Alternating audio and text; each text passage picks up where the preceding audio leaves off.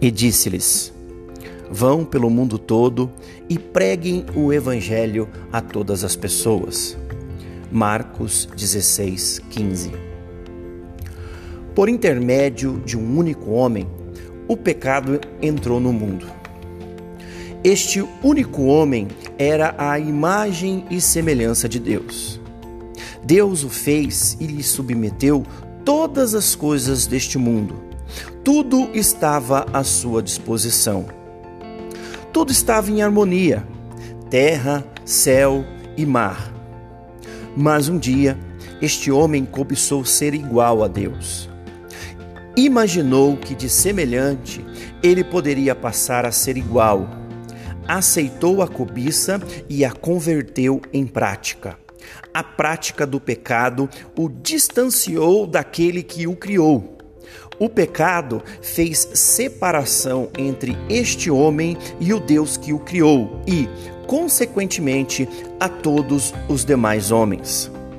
Mas um menino nos nasceu um filho nos foi dado. O governo estará sobre os seus ombros, e ele será chamado de Maravilhoso Conselheiro, Deus Forte, Pai Eterno e Príncipe da Paz. E este já nem é a profecia de Isaías, mas sim a realização da profecia. Ele não era igual a Deus, ele era o próprio Deus abriu mão de sua glória para se fazer homem. Foi tentado de todas as formas possíveis, mas escolheu não pecar. Mesmo sem ter pecado, assumiu a minha e a sua posição no banco dos réus. Foi sentenciado com a sentença que o pecado requer, a morte.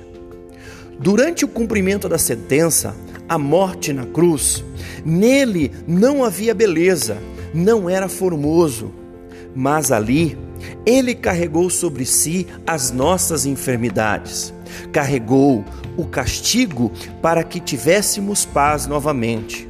Por seus ferimentos nós fomos sarados. Ele derrotou a morte, subjugou o inferno, derrotou Satanás e seus demônios e nos reconduziu novamente ao Pai. Por intermédio de um único homem, o pecado é removido do mundo mediante o sangue derramado na cruz, o sangue da nova aliança.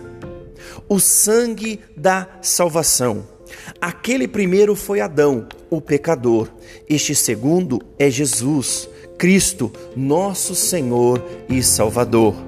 Aceite a Ele hoje, aceite a Ele agora. Ele te reconduzirá ao Pai.